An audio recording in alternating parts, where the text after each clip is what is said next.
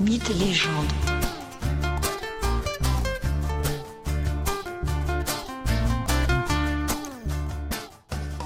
Bonjour à tous et bienvenue dans ce nouvel épisode de Mythes et légendes.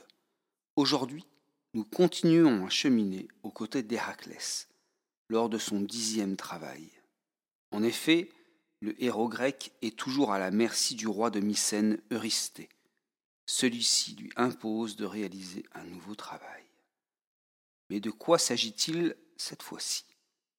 Rien de moins que d'aller capturer les mille bœufs de Gérion.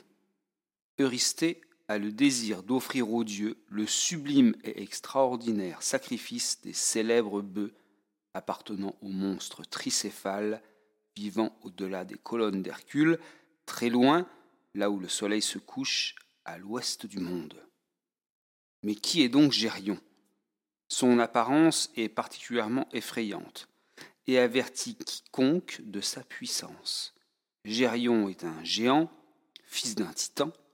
Il possède trois têtes, trois torses unis par la taille et donc trois paires de bras. De plus, il se dit que le monstre n'a pas très bon caractère.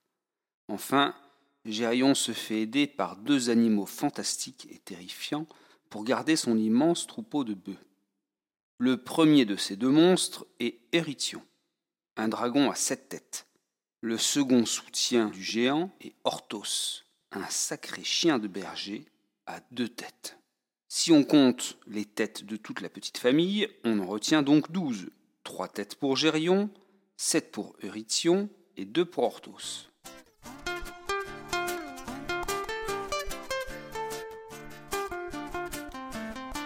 La lutte à laquelle se prépare Héraclès est donc particulièrement périlleuse. Oui, si je parle de lutte, c'est parce que je pars du principe que Gérion ne va pas laisser le héros lui emprunter ses mille bœufs sans se défendre. D'autant que l'emprunt semble assez définitif. Le voyage qui doit conduire Héraclès à Gérion est long.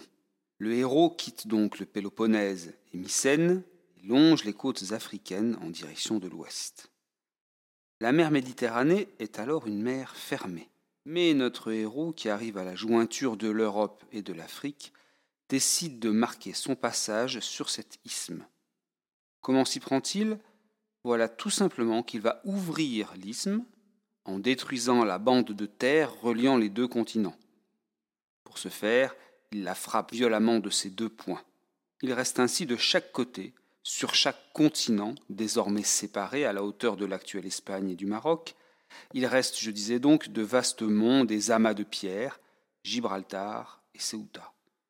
On parle désormais des colonnes d'Hercule. C'est sous ce nom que les Grecs anciens désignent le détroit de Gibraltar.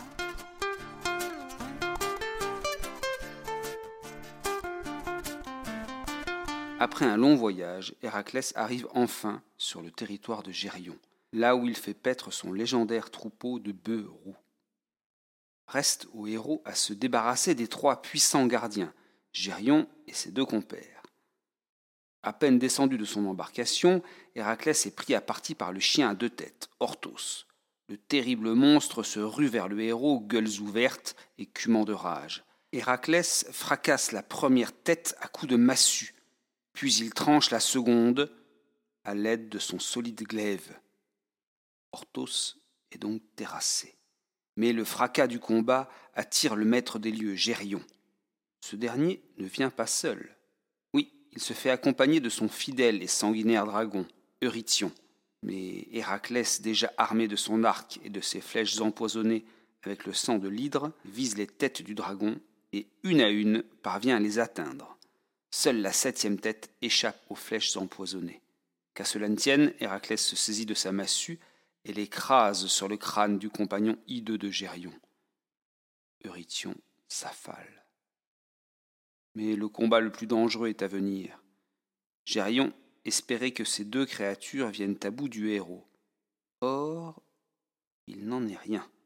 Héraclès les a terrassés impitoyablement. Gérion sait les instants prochains particulièrement périlleux et décisif. Le combat s'engage et fait rage entre les deux puissants et terribles protagonistes. Les cris et les coups font résonner le lieu comme jamais.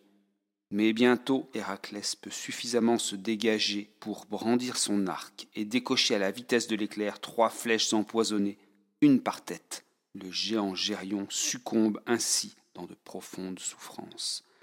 Héraclès n'a plus qu'à rentrer à Mycène en emportant le troupeau tant convoité. Le dixième travail est ainsi accompli, contre toute prédiction. Il faut dire que le héros a reçu l'aide précieuse d'un dieu, du dieu Hélios, le dieu du soleil. Celui-ci lui a en effet donné une embarcation magique, toute d'or.